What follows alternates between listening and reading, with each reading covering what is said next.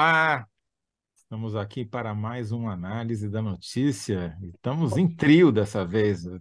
A gente não consegue dar conta em dois, então vem em três para ver se engana você, Analyzer, um pouquinho melhor. Olá, você está onde, Kennedy Alencar? Que o fundo mudou, não estou vendo, não estou reconhecendo o Museu do Amanhã, nem o mar aí da Baía de Guanabara aí ao fundo.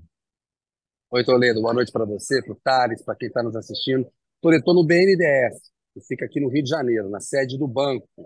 É, hoje não cobri a cúpula do Mercosul, porque o Lula teve outros compromissos, né? o lançamento de uma faculdade de matemática aqui, esse próprio encontro aqui no BNDES, e vai ter agora uma reunião com o Celso Amorim e com o Mauro. Vieira para tratar da agenda internacional. Estou aqui no, no, Rio de Janeiro, amanhã vou estar lá no Museu da Manhã, que é o dia da reunião dos chefes de Estado. Né? Hoje eram os ministros, estava o Alckmin lá, a Simone Tebet estava representando os ministros lá. Já, é... já você dá o lead todo aí. Deixa eu só perguntar para o Thales. Thales Faria, tá bonito. Olha só a gravata cor-de-rosa, combinando Gostou? com o terno azul marinho. Tá bonito, Thales. Eu me senti prestigiado aqui. Você está no Salão Verde do Congresso Nacional, é isso? E é isso. O Salão Verde da Câmara estava tava aqui acompanhando o desenrolar e vim aqui também ouvir o Renan Calheiros sobre essa briga em Alagoas, né, da, entre o Renan. Não Arthur estraga Lima. a surpresa que você tem hoje para contar para o nosso público, Thales Faria, que é, não é pouca coisa, não. Bom, então, como vocês já viram, a gente vai falar no primeiro bloco com o Kenny de Alencar, que está lá no Rio de Janeiro, sobre o é, que, que o Lula vai fazer com o Maduro da Venezuela, que está arrumando confusão lá na fronteira com a Guiana. Vamos falar com o Thales Faria, lá em Brasília, sobre o que, que vai acontecer em Alagoas diante do desastre provocado pela Braskem, lá em Maceió.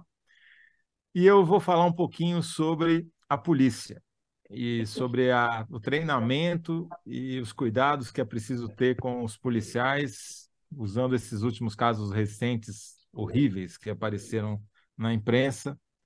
E no último bloco, nós vamos entrevistar o José Graziano, que foi presidente da FAO, né, o órgão das Nações Unidas para Agricultura e Alimentação, é, sobre o impacto da crise climática na produção de alimentos, que é um assunto que preocupa a ONU e deveria preocupar a gente também, porque os impactos não são pequenos.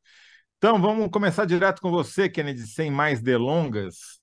Que, que o Lula vai fazer para convencer o Maduro a desistir de anexar parte da Guiana? Parte não, 70% da Guiana. Aliás, preciso fazer um erramos aqui. O Thales me mandou matéria do próprio UOL, baseada num depoimento do professor Pasquale, dizendo que a expressão, o jeito certo de falar Guiana em português brasileiro é Guiana, não é Guiana. Então, apague Guiana, vamos falar Guiana, porque eu acredito no professor Pasquale. Vai lá, Kennedy, o que, que o Lula pode fazer para segurar o Maduro? Pois é, o Lula vai ter uma reunião agora no hotel dele aqui no Rio de Janeiro com o Mauro Vieira, que é o ministro das Relações Exteriores, e com o Celso Amorim, que é o chefe da assessoria especial e cuida das relações é, internacionais, que também ministro das Relações Exteriores. Lula vai subir o tom em relação ao Maduro. Vamos avaliar se ele vai telefonar com o Maduro, é, se vai ter um contato direto ou se será via o Celso Amorim. A Guiana já está acionando o Conselho de Segurança da ONU, que está sob a presidência do Equador, agora em dezembro, e que tem um, um governo conservador e que deve apoiar uma reprimenda ao Maduro no âmbito do Conselho de Segurança. Isso é muito ruim para a região, porque o Mauro Vieira disse hoje que a América do Sul é a zona mais extensa de paz que tem no planeta. Você não tem conflito aqui. Né? E o Maduro está trazendo para a região é, um problema que ela não tem.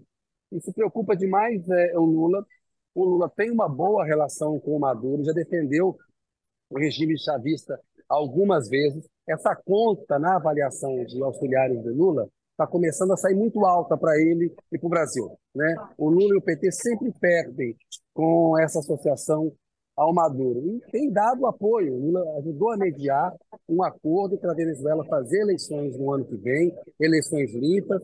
O Maduro estava dentro disso e agora ele arrumou essa, essa, essa agenda internacional porque ele quer, de alguma maneira, permanecer no poder. Então, a paciência do Lula está se esgotando. É provável que o Lula é, apoie, o governo brasileiro apoie uma reprimenda à, à Venezuela no Conselho de Segurança da ONU. Ou seja, tem uma reivindicação para fazer, acha que essa reivindicação é justa, vamos tratar disso é, no Fórum Internacional, pedir as mediações internacionais e vamos transformar isso num conflito armado aqui. Então, isso está no topo da preocupação do Lula hoje, véspera da reunião do Mercosul. E aí, claro, ele vai discutir também toda a agenda de amanhã, a entrada de Singapura é, no, acordo de livre comércio, o fechamento do acordo de comércio com Singapura, a entrada da Bolívia no bloco, toda a questão do acordo entre a União Europeia e Mercosul, que eu detalhei ontem aqui. Tá. Mas a preocupação voltar um pouquinho é Venezuela. Essa, essa, questão da Venezuela, que de fato é muito importante. Quer dizer, primeiro,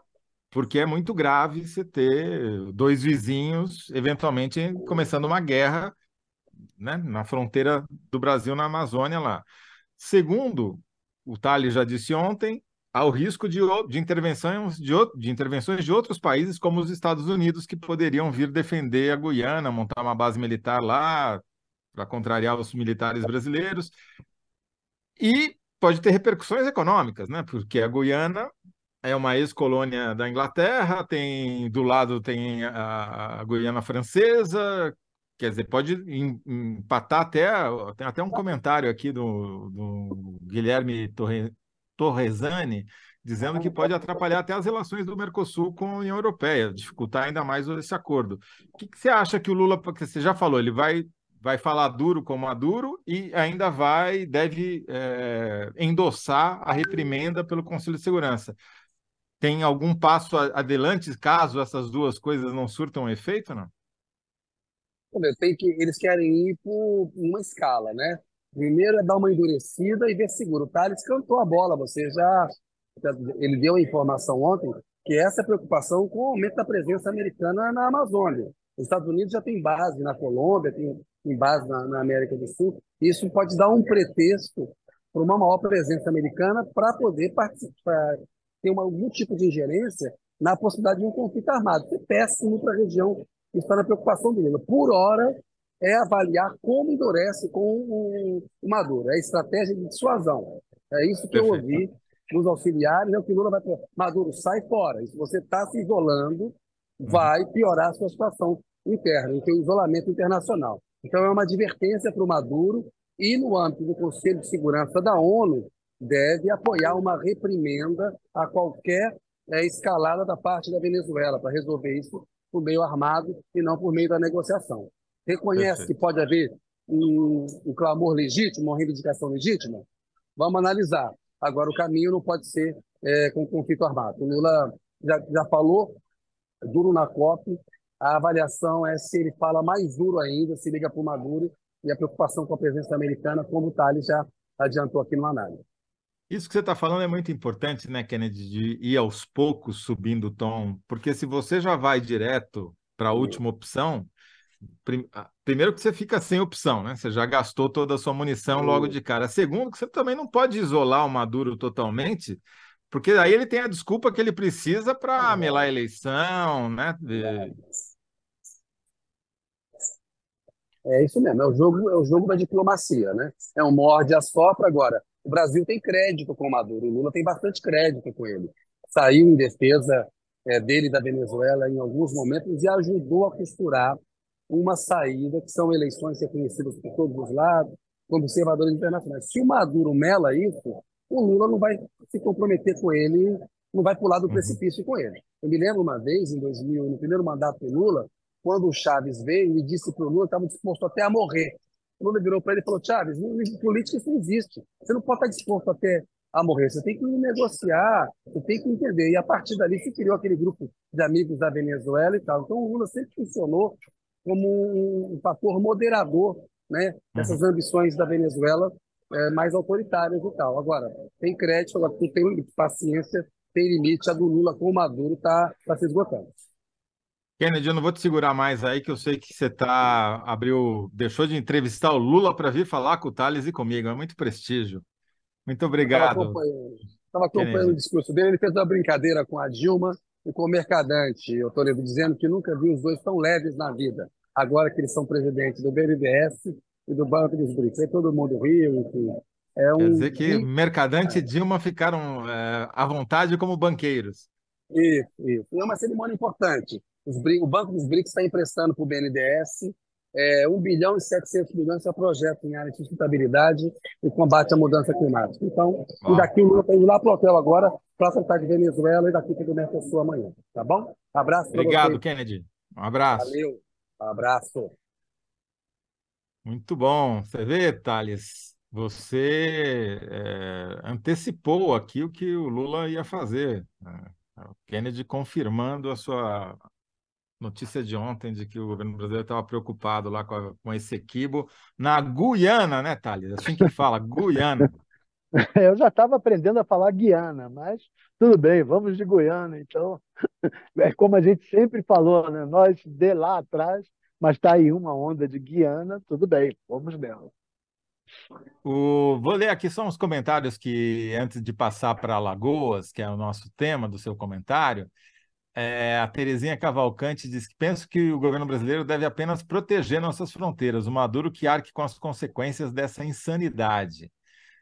O Ednei Paiva, ou a Ednei Paiva, não sei, não sei, que o Maduro pode vencer a eleição na Venezuela sem precisar de guerra. É, é um bom argumento para o Lula usar com, com, com o Maduro também. A Margarita é, Von Schenck diz: mudar a opinião de Maduro será um trabalho bem difícil para o Lula, uma vez que Maduro quer o conflito para melhorar a opinião pública interna sobre ele. O Guilherme Torrenzini eu já, já li, é, e, enfim. Vamos agora sair da zona de conflito norte para a zona de conflito nordeste, né, Thales? E a pergunta que eu te faço é qual milagre político o desastre provocado pela Braskem em Alagoas está prestes a produzir lá no estado? Está prestes a, tá prestes a produzir uma trégua humanitária, digamos assim, que é o que o Renan está propondo, uma trégua humanitária entre o grupo dele e o grupo do Arthur Lira, o presidente da Câmara, que também é de Alagoas. Os dois. Renan, Renan Calheiros, né? Presidente, Renan foi Calheiros. Uhum. Senador, né? Senador. Né? Que os, dois, os dois são adversários figadais é, na política alagoana, e essa política alagoana, por incrível que pareça, é um estado desse tamanho, sempre teve grandes influências na política brasileira. Né?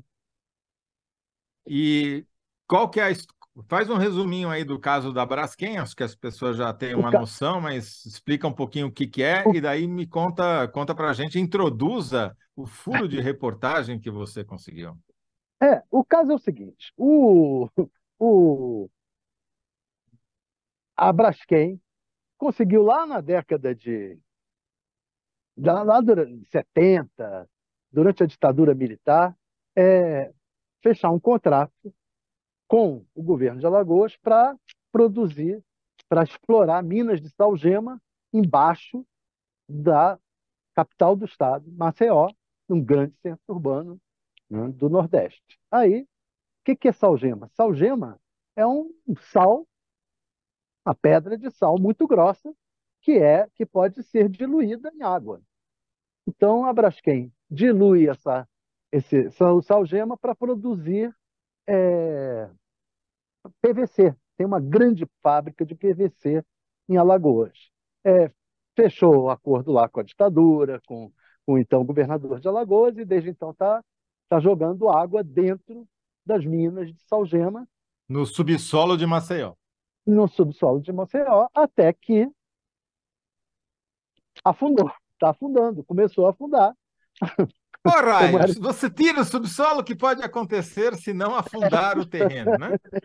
Exato. E aí o Renan está é, tá propondo aqui uma CPI para apurar, porque o, a prefeitura de, de Maceió, com o apoio do Arthur Lira, fechou um acordo com a Braskem. A Braskem pagou 1,7 milhão de reais, milhão de reais, porque o bilhão, falou né? aí, é bilhão de reais é que o Kennedy uhum. falou 1 bilhão, 1,7 de dólares. de dólares é. lá na, no BNDES. Coincidentemente, 1,7 uhum. bilhão de reais para a prefeitura de Maceió para ter é, um contrato dizendo que não vai se cobrar mais nada dela, o governo não vai cobrar mais nada dela, mais nada vai ser cobrado, ela não vai ser responsabilizada por nada, e ela ganha até o direito de, de negociar aqueles ter, os terrenos em cima da mina. E aí ela foi negociando, também foi comprando terrenos ali da, tal, e esvaziando, e o pessoal saindo, aquilo virou um, uma área fantasma, mas o Renan argumenta que esse contrato é prejudicial não só à prefeitura, como ao governo do estado, e o governador de Alagoas disse que não aceita esse acordo, não está fechado. O governador é aliado, Paulo Dantas é aliado do Renan, e o prefeito JHC, João Henrique Caldas, é aliado do Arthur Lida. Então tá, ficou esse essa encrenca entre os dois grupos, que hoje são adversários em Alagoas, em torno da Braskem, e a Braskem como pivô da encrenca. O, o Renan está tá nos dizendo o seguinte: é, a gente não devia, conta, não, eu... vamos mostrar. Vamos mostrar, vamos daí você comenta depois. O Thales tá acabou de gravar uma entrevista exclusiva com Renan Calheiros, senador Renan Calheiros por Alagoas, que justamente propõe essa, em primeira mão aqui, no Análise da Notícia, essa trégua humanitária. Eu tenho dúvidas sobre o termo humanitária, já que envolve Renan e, e Arthur Lira, mas tudo bem. É, vamos, vamos ouvir o que diz o senador Renan Calheiros. Dá para rodar aí? Senador, vai ter CPI da Braskem?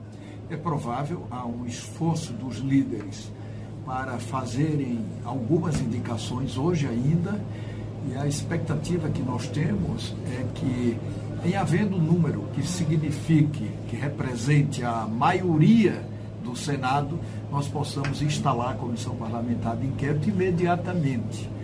É, Elege-se na sequência o presidente, o presidente designa o relator e nós podemos marcar a primeira reunião de trabalho nos primeiros dias de fevereiro. Que história é essa de trégua humanitária entre o senhor e o Arthur Lira? Não, é que eu falei outro dia o seguinte, esse problema de Alagoas ele é tão grave, tão grave, tão grave, que se for necessário fazer uma trégua humanitária para que todos somem esforços, eu estou disposto a fazer. É, não é uma coisa pessoal, mas é evidente que é uma preliminar. Né? Eles precisam defender os interesses de Alagoas, da população, de todas as vítimas, dos municípios, do estado de Alagoas para que todos nós cobremos a responsabilização da Braskem. Precisa fazer isso. Mas como ficaria? É a prefeitura e o governo de Alagoas, como ficaria essa trégua? Não, não, não é trégua com prefeitura nem com o governo de Alagoas. É uma trégua para defender os interesses de Alagoas. Eu tenho dito para o prefeito, que é um jovem, que ainda está em tempo dele desfazer o acordo devolver 1 bilhão e 700 milhões, retirar o aval que ele deu e a anistia que ele deu para a Braskem, para que juntos, todos juntos, nós possamos trabalhar. Desfazer essa compra absurda desse hospital que foi feito com o dinheiro da Braskem, possivelmente superfaturado, ou seja, está em hora de se rever tudo isso. E é preciso, do lado de cá, que nós tenhamos bom senso para somar esforços em função da solução desse problema. Como é essa história do hospital? Não, é que, que com o dinheiro da Braskem, dez dias depois, o prefeito desapropriou um hospital em obras, com 72 leitos, por 220 milhões de reais. Mas isso não vem ao caso. Unicamente ele utilizou o dinheiro da Braskem. E o acordo com a Braskem permite que a Braskem até utilize os terrenos lá, né? Permite que a Braskem utilize os terrenos. Venda. É, possa, inclusive, vendê-los no mercado imobiliário, que o governo do Estado não vai consentir. Porque no momento em que eles repararem o dano ambiental, o governador deve decretar utilidade pública para que a Braskem se obrigue a fazer ali um grande parque florestal, um dos maiores do mundo e não depois de cometer o crime querer ganhar dinheiro no mercado imobiliário. Isso é patético. Muito bom, Thales. Patético. Terminamos assim com esse comentário do Renan. Você acha que vai rolar essa trégua lá em Alagoas entre Renan Olha, Calheiros e Arthur Lira? por incrível que pareça, hoje mesmo, isso eu estou lendo no noticiário, li agora há pouco, o, a Prefeitura de Alagoas está é, tá pedindo a Braskem que a revisão do contrato, diante de anuncia que tem um descumprimento de uma cláusula lá e que é o momento de sentarem de novo para renegociar o contrato. Pode ser um sinal de coincidência ou não? É, pode ser um sinal de que a trégua é... agora de qualquer maneira, não será nesses termos que o Renato está falando de eh, eles devolverem dinheiro todo, de isso daí eu acho que a prefeitura não vai fazer, devolver um, um bilhão e setecentos, é, não vai fazer. Agora, de qualquer maneira, é um aperto na Braskem. A Braskem, que fez um lobby danado para se curar a CPI aqui, agora a CPI deve sair. Está havendo, realmente, como o Renan disse aí, os líderes estão se dispondo agora a assinar, diante do, do, do caso ter se tornado tão é, nacionalmente tão importante, a opinião pública toda envolvida, um escândalo. Os líderes que estavam é, aceitando o lobby da Braskem estão agora dispostos a indicar os membros da CPI e ela, enfim, andar. Parece que o presidente do Senado se comprometeu a, a tocar essa CPI. Com a CPI saindo, a Braskem, então, está disposta um pouco a ceder, é, ao que parece. Vamos ver. Acho que é, o milagre do, do acordo total entre o grupo do Renan e o grupo do Arthur Lira é pouco provável mas é, uma rezazinha, um milagrezinho de, é, de voltarem atrás em alguns termos do acordo, isso é possível. Vamos acabar rezando a missa juntos, né? Então, a, a síntese, Thales, pode ser o quê? Que a catástrofe, da, o desastre provocado pela Braskem produz CPI e acordo entre rivais em Alagoas, é isso? É, eu gosto do termo que você não gosta, produz uma. É, Renan propõe trégua humanitária com o CPI da Braskem, é, trégua humanitária em Alagoas, propõe CPI e trégua humanitária. É, com o Arthur Lira. É, diante da CPI da Braskem, Renan propõe trégua humanitária com Arthur Lira. você escreveu um livro, você não escreveu uma síntese aí. Oh. não vai caber 75 papel de jeito nenhum. Mas é, então tá, então você, vamos, vamos, refazendo a síntese do Thales aqui. Renan propõe acordo a rival Lira contra Braskem em Alagoas. Arthur Lira, é, Renan e Arthur Lira é, propõe trégua? Propõe a discuta entrega. Ou, fa, ou fa, discuta entrega, ou faz entrega ou é, já é demais? Já é tá. é demais, né? Discuta entrega. Renan e Lira discutem trégua em Alagoas por causa da Braskem. É, é. Com tá CPI da Braskem, Renan. Não e... vai caber com CPI de jeito e maneira. Se couber, eles põem lá. Mas com CPI em Alagoas, Renan e é, Lira discutem trégua em Alagoas. Não, com tem CPI que ter Braskem. Braskem. Faltou então, Braskem. Com, ah, com CPI, CPI da Braskem, Renan, e, Lira, e Lira e discutem trégua em Alagoas. Boa, em Alagoas. Boa, Eu boa. acho que agora cabe. Com CPI da Braskem, Renan e Lira discutem trégua em Alagoas. Muito bem. E é trégua, não é tréguia. É Guiana, não é Guiana. e não tem trema. E não tem trema. Muito bem. Muito bom, Thales. Dando outro furo. Thales está é, tá com uma furadeira elétrica essa semana. É... Como é que ficamos com a nossa enquete? Nossa enquete já está no ar, que eu esqueci de falar mais cedo. E ficou quem respondeu melhor. O que Lula vai fazer para convencer Maduro a desistir de anexar parte da Guiana? Kennedy, Lula vai pressionar Maduro na ONU para evitar conflito Venezuela-Guiana. Público, será difícil mudar a opinião de Maduro, que quer conflito para melhorar sua imagem. Está aí no ar, vote lá. Depois a gente conta quem ganhou. Estamos invictos, hein? Vamos ver se a gente mantém essa escrita. Esse é o antepenúltimo programa do ano. Aí, o objetivo é chegar, fechar 2023 Ontem Sem derrota. Eu quase, ontem eu quase perdi. Só não perdi Você, porque você eu. deu um susto na gente ontem. Você deu um Ontem quase perdi. Só não perdi porque o Toledo me salvou. É. Eu devo ter atrapalhado, isso sim. É. Pois bem, daqui a pouco a gente vai entrevistar o José Graziano, ex-presidente da FAO, mas antes disso eu queria fazer um comentário no nosso segundo bloco B sobre o que a polícia precisa para ser menos violenta e mais eficaz. Essa é a pergunta que eu me fiz a mim mesmo. E eu estou fazendo essa pergunta porque a gente teve alguns exemplos de violência policial eh, recentes que nos deixam preocupados. Né? Você teve, por exemplo, o caso aqui em São Paulo de um policial que assassinou a mulher no meio da rua, eh, depois de espancá-la, literalmente no meio da rua, e um policial que já tinha contra ele eh, reclamação da ex-mulher por estupro e violência, já tinha medida cautelar contra ele, no entanto, ele continuava armado. E a Lei Maria da Penha como bem lembra a Samira Bueno, diretora executiva da, do Fórum Brasileiro de Segurança Pública, prevê que quando há uma medida cautelar contra alguém que é acusado de violência doméstica, essa pessoa tem que ter a arma apreendida. E, no entanto, estava com ele e ele usou a arma para assassinar a mulher.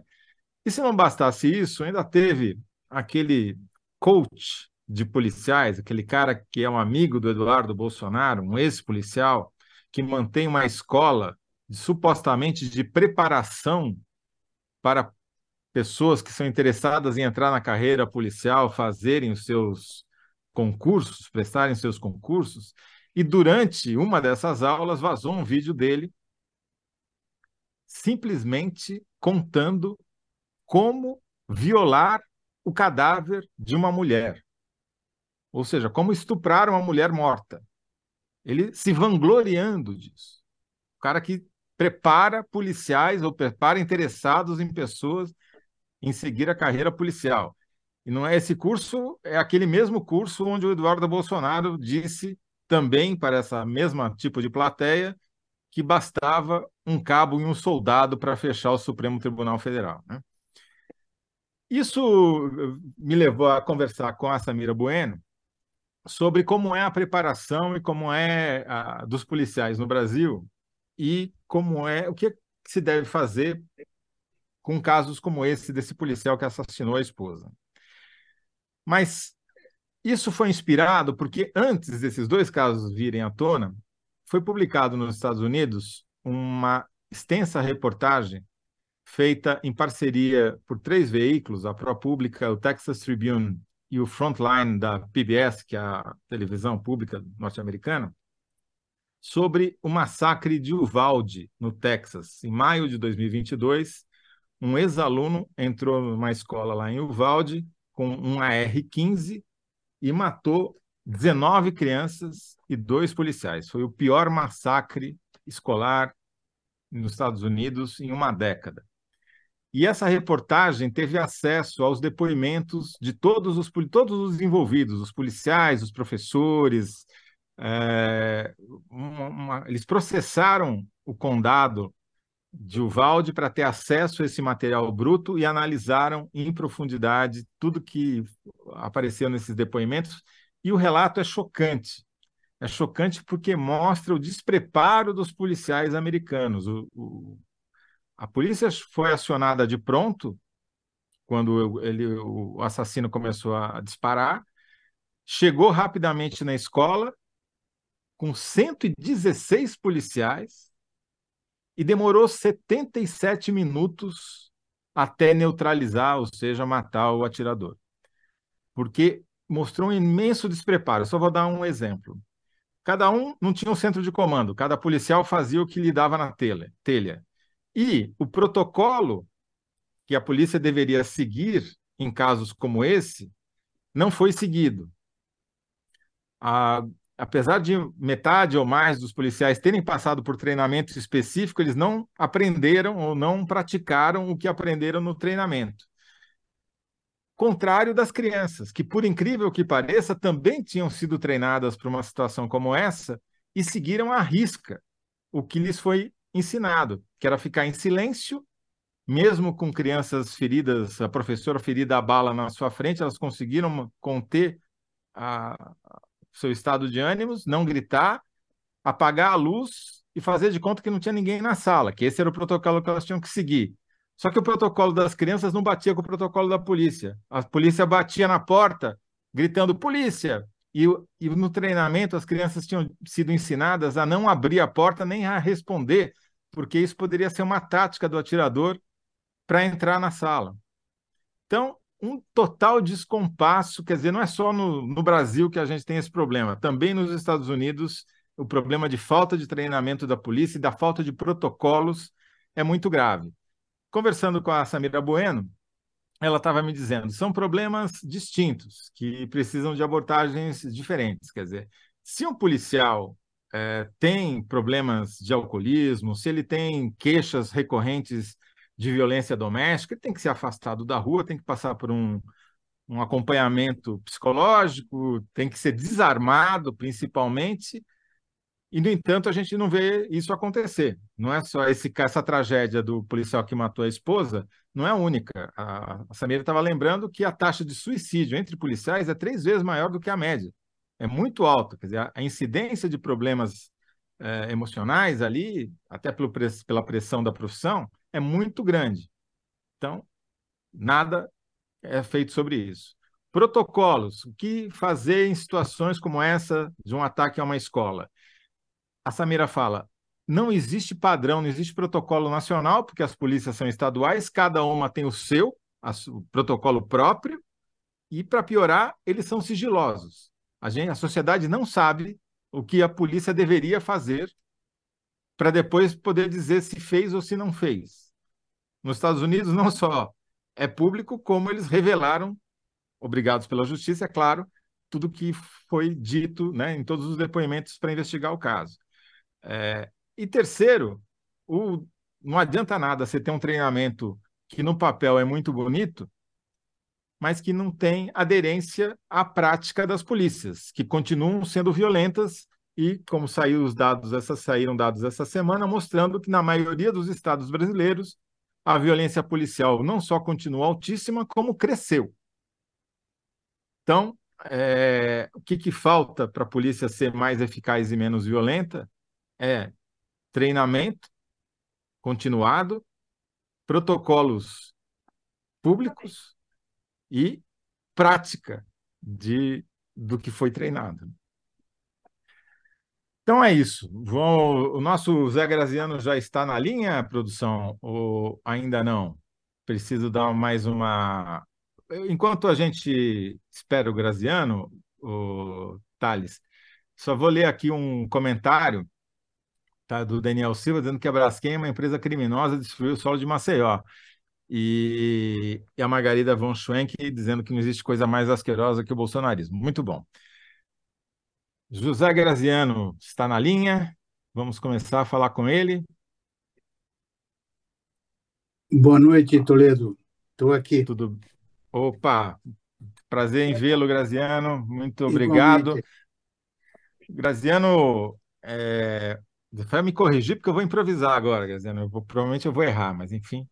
Você é engenheiro agrônomo, se não me engano, formado pela gloriosa Escola Superior de Agronomia da Exalc, da USP, certo? Foi ministro do governo Lula, idealizador do programa Fome Zero e presidente da FAO, que é o Fundo das Nações Unidas para Agricultura e alimentação. E agora, hoje, você preside um instituto voltado especificamente para esse tema. E o nosso tema aqui hoje, a pergunta que eu te faço é o que, que o aquecimento global está produzindo, está aumentando de risco para produção de alimentos no mundo? Essa é a pergunta mais genérica, mas eu queria te, é, começar a nossa conversa, nosso papo aqui, te saudando e é, perguntando se qual é a tua expectativa em relação à COP é, que está ocorrendo lá na, no Oriente Médio, se é, há, há esperança para que esse problema do aquecimento global e dos efeitos dele sobre eventual crise alimentar não se alastrem. Toledo, é um prazer estar aqui. só queria fazer uma pequena correção. Eu não fui Opa. presidente da FAO, eu fui diretor-geral da FAO também. Desculpa. É que a gente é, costuma usar o termo presidente como um mandatário máximo nos regimes presidencialistas, né? Nos, nos regimes parlamentares, não. Né? Então, certo. a FAO, por exemplo, o presidente é o presidente do conselho da FAO. Não né? manda nada. É, é uma figura decorativa. O executivo é o diretor, Perfeito. os diretores. Né? Eu fui um executivo. O presidente da FAO brasileiro foi o Josué de Castro, nosso querido José de Castro, que, por sinal, amanhã estamos lançando na FAO um livro comemorando 50 anos da morte dele no exílio, né? Hum. É, rememorando, melhor dizendo, não comemorando, né? É, e apresentando a atualidade aí do pensamento de José de Castro, que mais do que nunca é, tem muito a dizer, inclusive, sobre a importância da ecologia aí para a alimentação. Mas indo à sua questão, eu acho que nós estamos subestimando muito é, o impacto que já está tendo é, a mudança, as mudanças climáticas, vamos dizer assim, né, sobre a, a segurança alimentar. Nós, nós, estamos vendo agora, é, esse ano aqui no Brasil, com El Ninho, né, esse calor insuportável. Né? Ao mesmo tempo, uma coisa inusitada, rios da Amazônia não riachos, não igarapés, rios, rios enormes, uhum. secos, né? não permitindo mais é, a navegação né? numa região que só tem esse meio de comunicação. Não tem praticamente outro meio de comunicação.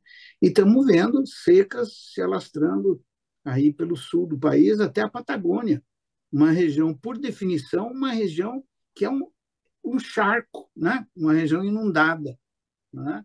é, sofrendo seca. Então, primeiro, um impacto de perdas em função dessas mudanças climáticas, perda de colheita, perda por enchente, né? como nós vimos daí no Rio Grande do Sul, tá? uhum. afetando significativamente. Mas há um outro impacto que a gente é, não tem falado muito e não tem mesmo considerado, mas já está devidamente e cientificamente documentado, que o aumento do CO2 acelera o metabolismo das plantas, né? de modo que é, um, um, um, uma planta de trigo, por exemplo, uma planta de milho, né? ao produzir as suas sementes, ela tem muito menos calorias, proteínas, sais minerais, né? é, é, é diminui muito a qualidade nutricional de, das plantas que nós é, utilizamos para consumo. A, a mesma de modo geral, de maneira geral? De é... modo geral, de modo geral. Isso Quer afeta... dizer, pode não ter uma quebra na safra, pode a, o volume pode ser o mesmo, mas a quantidade de nutrientes vai ser menor. Exatamente. Você tem a mesma produção de trigo numa determinada área, mas hoje se estima que, em relação aos níveis pré-industriais, nós temos 20% menos da proteína no trigo. Né? Isso se deve a efeito é, do efeito estufa. Né? A mesma coisa nas frutas. As frutas têm uma quantidade maior de açúcares, que é a defesa da planta para sobreviver, produzir mais açúcar, né? É, e menos é, proteínas. Então, você come uma maçã hoje, é quase como tá é, aquela nossa brincadeira de comer maçã doce. Né? Ela é uma um, uma pelota de açúcar. É? É, e isso tem mudado é, muito as dietas, é? É, pela dificuldade de você obter produtos saudáveis, que são o grande diferencial hoje nas nossas dietas. O mundo, mais a FAO tem, estimou o último número, são 3 bilhões de pessoas que não consegue ter acesso a uma dieta saudável. Fora a gente que passa fome, 740 milhões, é a última estimativa, tem as pessoas que comem mal, né? que não conseguem ter uma dieta saudável. E isso está impactando na obesidade. o crescimento da obesidade é assustador. O Brasil, nós só perdemos da Argentina, como sempre, né? no futebol e na obesidade, em crianças com menos de 5 anos, que é o mais grave, é, nós somos vice-campeões. Né?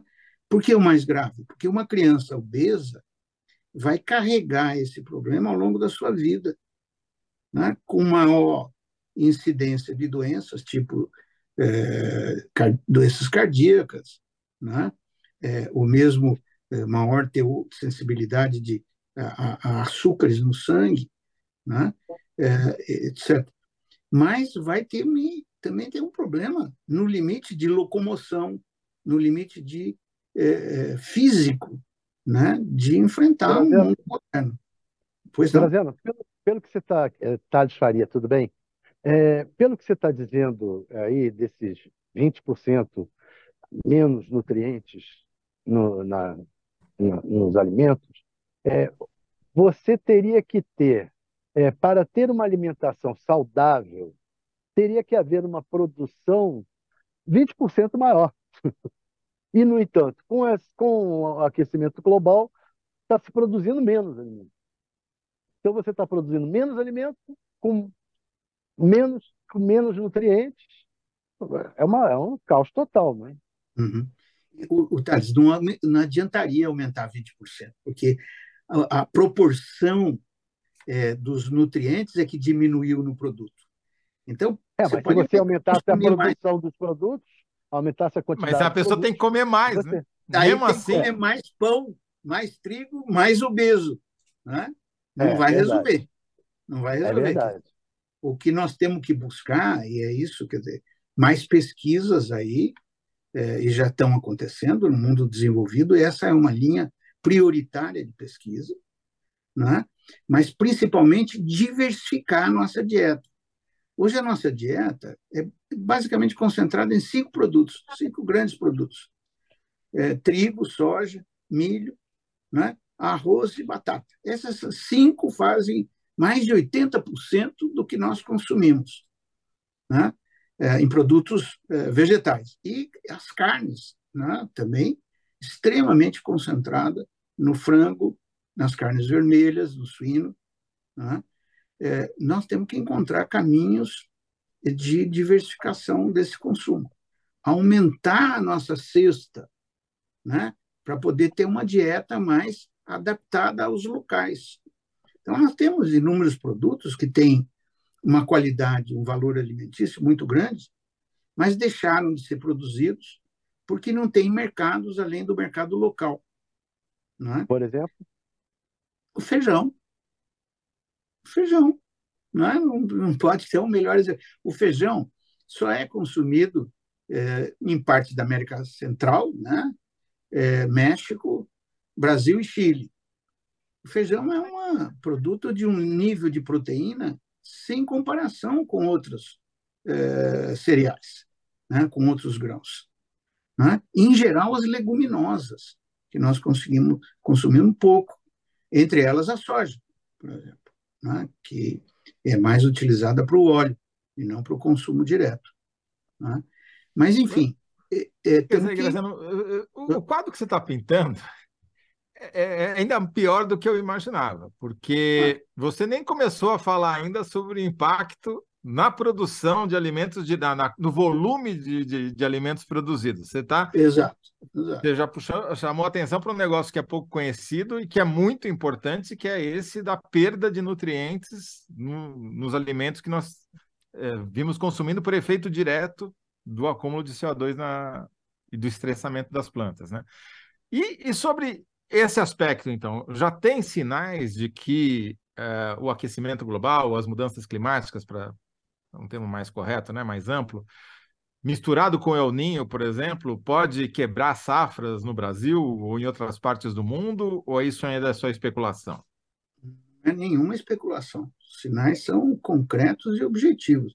O, o, o Toledo, nós fizemos, o Instituto Fome Zero fez um manifesto e levou a COP. Né?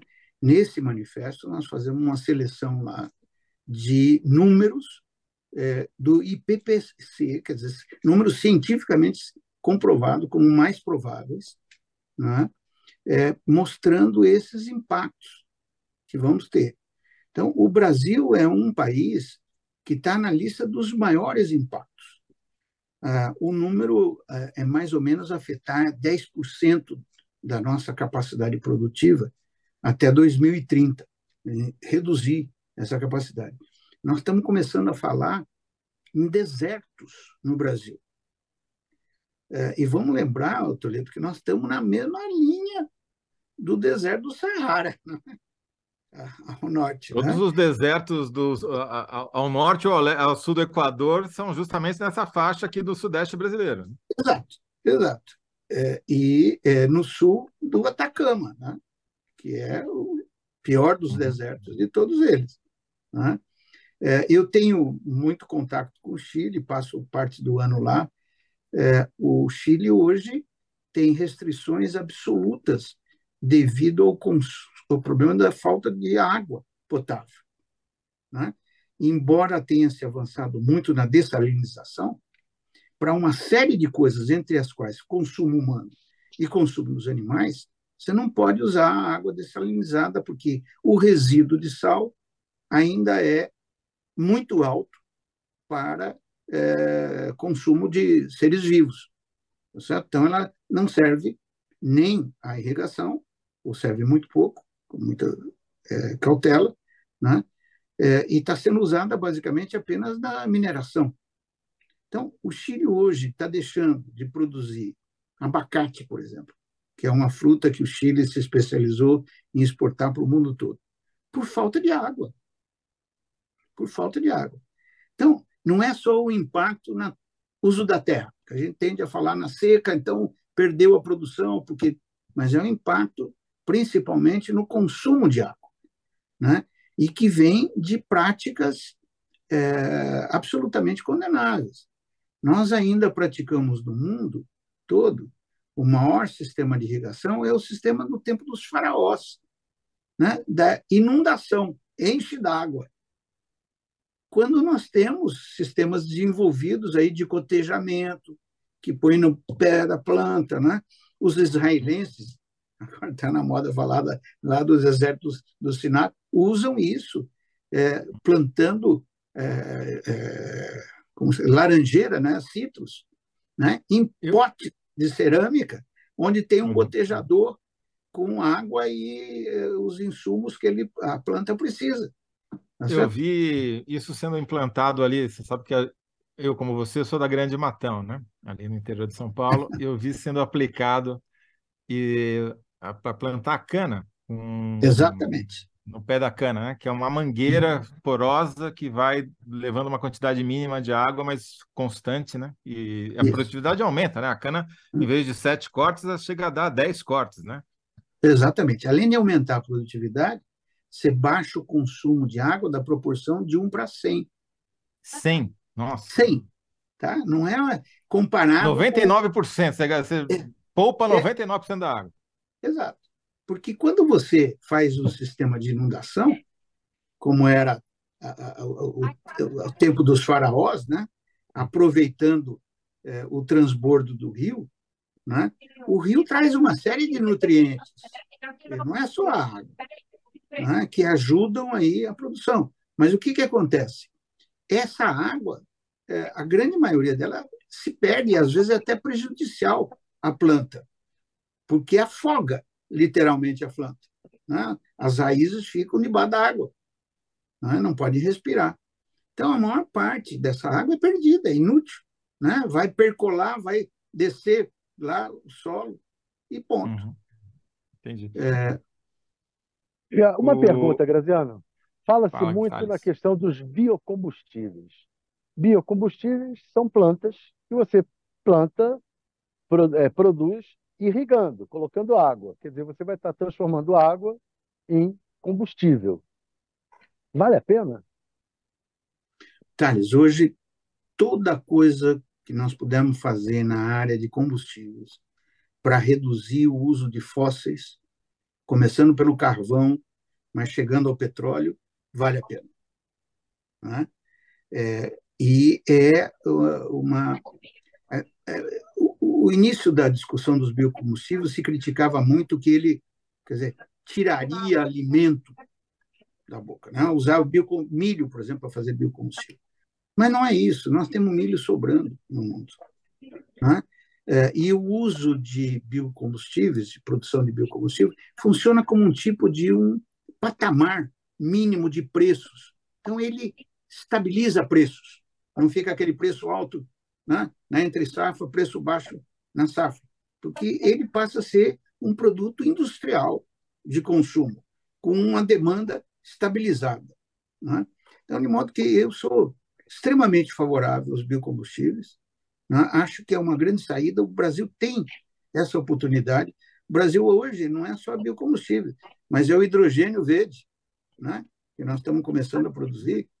É, a Toyota já tem um carro sendo testado desde o ano passado aqui no Brasil, é, para usar. Explica um pouquinho esse carro, que é muito interessante. E finalmente eu achei um entrevistado que sabe explicar o carro da, da Toyota.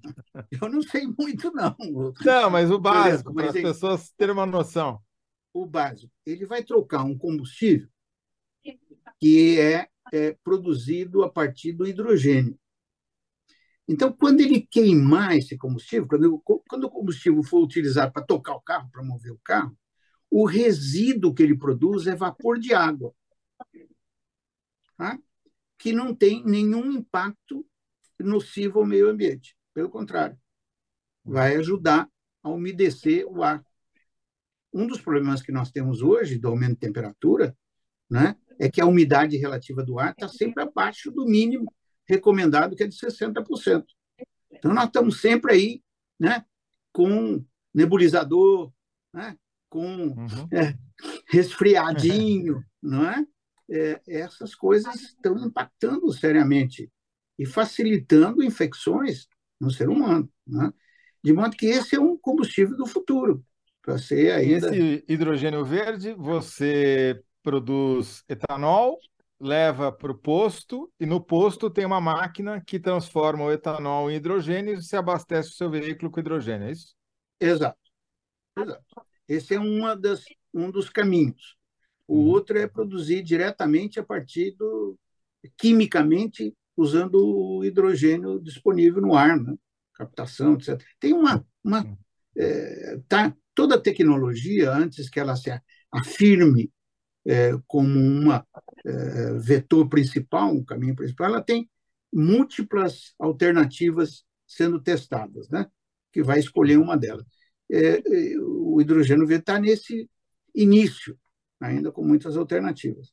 Mas é um espaço que nós temos que entrar, porque senão perde o bonde, né, como se diz, tá certo? Perde o bonde. O Kennedy Alencar não pôde estar aqui conosco, porque ele está no Rio de Janeiro, cobrindo lá a cúpula do Mercosul, mas pediu para te fazer uma pergunta, um abraço e pediu para te fazer uma pergunta sobre especificamente sobre o Cerrado, que está é, tudo que o Brasil, é exagero dizer tudo, mas o que o Brasil está ganhando na Amazônia de, de diminuição de desmatamento está aumentando no Cerrado e o Cerrado está secando. Fala um pouquinho sobre o drama do Cerrado, Graziano. É tão ou maior do que o impacto sobre a Amazônia. Né? A Amazônia tem muito, Toledo, quer dizer, sem desmerecer uh, e sem menosprezar nossa responsabilidade de preservar a Amazônia como uma grande floresta tropical, há muitos mitos sobre a Amazônia, né? é, que não são exatamente verdade. É, o Cerrado é a maior fonte de água do Brasil hoje. Né? Tudo esse, o, o Cerrado é muito rico é, em água. Né? É, embora seja uma terra de qualidade é, inferior às terras roxas, por exemplo, do Paraná, de São Paulo, né? é, mas ela tem é, uma grande qualidade de ser é, uma região mais plana, né? que se prestou muito bem às variedades desenvolvidas pela Embrapa de soja, de milho, né? com altíssima produtividade, né? É, e o que levou a uma devastação em escala é, planetária, digamos, né? porque você vê a devastação do Cerrado, né? em centenas e centenas de quilômetros quando você vai. É, eu, quando vou, por exemplo, a Brasília, aqui de Campinas, é, saindo de São Paulo, começando ali pelo sul de Minas, é só cerrado que foi devastado. Não é? Você não encontra uma floresta originária preservada. Né? É uma devastação similar à devastação da Mata Atlântica. Né? E isso terá impacto nos chamados rios voadores do Carlos Nobre, né? que uhum. é, é uma orientação do fluxo de ventos né, que trazem água lá do norte, da região amazônica, né, é, que são as nossas chuvas. E daí evitam que São Paulo seja um deserto do Atacama. Exato, evitam que São Paulo seja um deserto do Atacama. Exatamente isso. Né? Essa água toda que flui é, no sentido sul, que vem pela calha do Rio Paraná, por exemplo, né, tem base nisso, nesses rios voadores uhum. é, que vêm da Amazônia é, e que servem para, desde navegação, irrigação, plantio, etc. Isso é uma. Está fazendo, no caso do Cerrado, mudar a legislação ou só fiscalizar para que ela seja implementada? Olha, hoje nós é, corremos aí é, o risco dessa, porque é, no Cerrado você tem só um requisito de preservação de 20%. Não é? é muito pouco. É muito pouco. Claramente, isso é muito pouco. É, no, no, legalmente, você pode derrubar 80% é, das matas na sua propriedade. Né? Isso é muito pouco. Né? Não é suficiente nem para preservar os cursos d'água, que são obrigados a manter uma borda ali para evitar que as nascentes é, sequem. Né? É, nascente morre, literalmente, se ela não tiver uma preservação florestal no seu entorno. Né? É, então, temos que pensar nisso, numa mudança do Código Florestal, mas, no momento, temos que fiscalizar. A maior parte dessas devastações são ilegais, como continua acontecendo na Amazônia. Né? É, no Cerrado, nós não temos tanto o problema do garimpo, como temos na Amazônia. Né? É, é, mais o uso de técnica tipo do correntão, não sei se uhum. sabe o que se trata, quer dizer, dois tratores fortes, possantes, com uma, uma corrente, uhum. ela vai passando e vai levando literalmente tudo, né? não sobra nada em pé. Uhum. E aquilo ali depois é, é queimado, ateado fogo, e está limpo, está tá, tá feito a terra para o plantio é, de uma cultura. O que, que acontece? Três, quatro anos é, aguenta uma soja ou um milho, depois vira uma pastagem degradada, que é o que nós temos mais no Brasil de hoje. A maior ocupação do solo hoje no Brasil é pastagem degradada, né? que não serve para praticamente nada. Graziano, infelizmente o tempo voou aqui, como os rios voadores da Amazônia. É, e a gente já chegou no final. Eu queria antes fazer uma a síntese, né, da, do nosso. E eu queria pegar uma frase que você falou logo no começo, que não é uma síntese de tudo que você disse, que foi muita coisa, muita coisa importante, mas eu acho que talvez seja sirva de alerta, que é estamos subestimando o impacto das mudanças, o impacto negativo, né, das mudanças climáticas sobre a segurança alimentar. Exatamente. Né? E eu queria aproveitar, já que nós estamos, ah. é, dizer, olha, a COP continua. Né? Eu tenho uh, lido muita crítica sobre a COP, o que é procedente. Né? Agora, esses grandes fóruns internacionais, não se espere a decisão durante o evento. Isso aí vai ser agora negociado, gestado entre os países, etc ao longo do ano, até o próximo COP, tem um processo de implementação. O Brasil vai sediar a COP 30. Então, nós uhum. temos daqui até a COP 30 dois anos para tratar da implementação e para tratar de um processo de transição. Hoje, a COP começou a discutir um documento chamado a transição a transição para um modelo de produção mais ecológico, menos é, é, impacto no meio ambiente. Isso é o que o Brasil tem que fazer agora, liderar isso né, as medidas concretas para esse processo de transição que nós esperamos que na COP30 possam estar sendo implementados.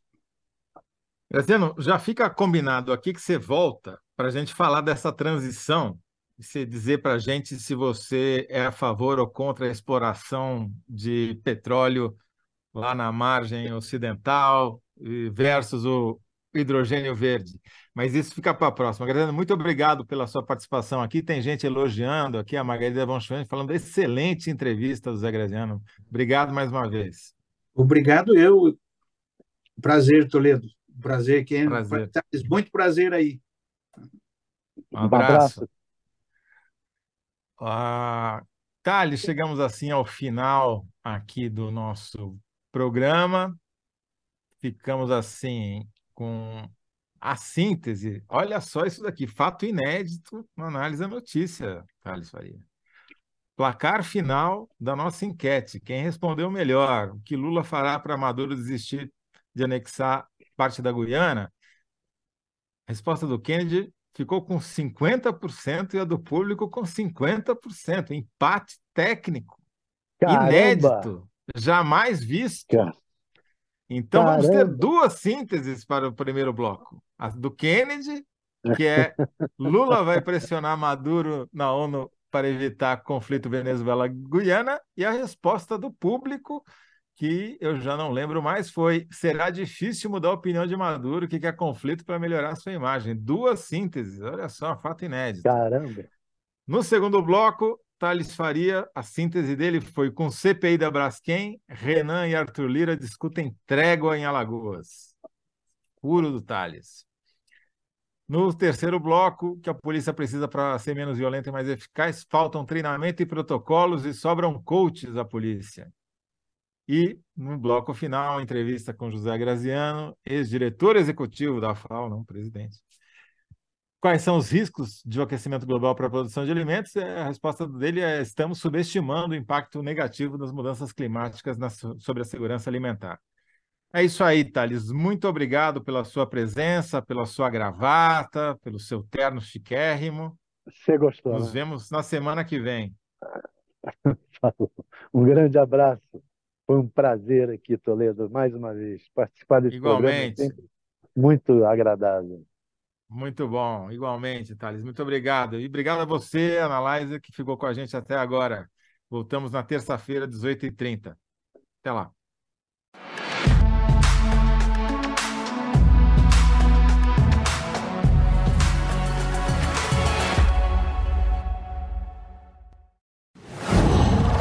Qual?